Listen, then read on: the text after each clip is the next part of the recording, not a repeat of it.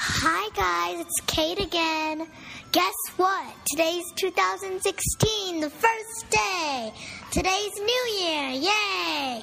Happy New Year, everybody. Today, we are talking about everybody's resolutions. But, Mommy, what's a resolution? Resolution 就是决心啊、干一件事情下的决心。 就说在美国很很 popular，很多人都会问你，What is your New Year's resolution？ Wow，特别酷耶！嗯，那 Kate，What is your New Year's resolution？你新年的决心是什么呢？我的 New Year's resolution 就是我希望我想要嗯可以陪妈妈去 park 一起去嗯 more often 跑会儿步。我还想 嗯我想要 practice 我的 hobbies，比如说滑冰 ice skating、钢琴 piano、游泳。 Are you really? Do you want to continue practice swimming? Yes。 Okay. 嗯，我也要嗯 catch up ballet，嗯，我我也很要好好学习。 Yeah, hardworking. Okay. 可是妈妈，你的 resolution 是什么呀？啊，新的一年里呢，我能希望我们全家人要更吃的更健康，所以我会在饮食上 buy more healthy food, and uh, we should do more um, exercise.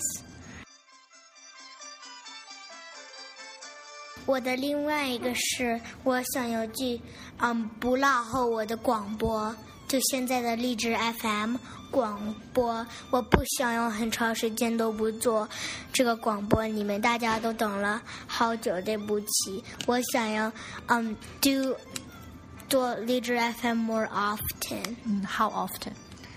嗯，我觉得有的时候一个 week 一次，或者一个 month 一次，我不知 Okay, 道。 we'll It, try to do it it once a de- month, it, at de- least.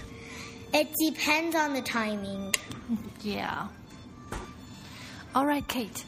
啊、我们要不要问问我们周围的朋友和你的朋友，他们的 New Year's resolution 是什么呢？好吧，第一个是 Bob。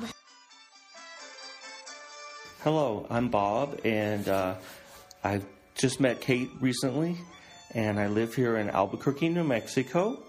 I have lived here over 30 years, and so we're talking about what a New Year's resolution is or what I plan to do for the new year.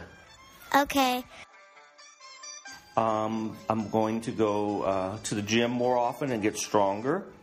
I'm going to uh, play the piano. I play the piano. I do too. Wow. And so maybe sometime I can play with Kate. Because I know her mom also likes to play the piano. I know she's the one who actually practices with me because I take private lessons. Yeah, I take private lessons too. I go w- once every week. Me too. Yeah, so it's kind of fun. So then I, and so I have lots of friends and family. I want to be thankful that for my friends and family.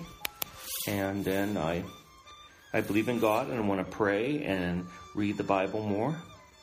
And I'm just going to be thankful for what I have. And maybe Kate will be practicing more for her ballet, right? I know. I hear she does a good job. Yeah. Well, I hope everybody has a happy new year wherever you are and enjoy life. Enjoy your friends, enjoy your family, and, you know, do well in school. Thank you. You're welcome. Thank you. The second one is Serena. I don't really make New Year's resolutions, but I have goals. And uh, I'm a science fiction writer, and I've been working on a novel for a long time, for a couple years. And my goal for this year is by May or June to have it done and sent out to literary agents.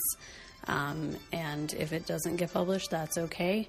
Um, but I just need to get it done and move on to a new project because it's something that I've been messing around with for a long time, and it needs to either be, you know, done or uh, it, just, it just needs to be done. So that's that's my goal for 2016. And the third one, last but not least, Tina Valentine. Hi, my name is Tina, and I live in Albuquerque, New Mexico. And my New Year's resolution for this year is to do more stretching and more exercise so that my body is more flexible and strong. At last, everybody, hope your resolutions are complete. And be a good you. Happy New Year. Bye bye.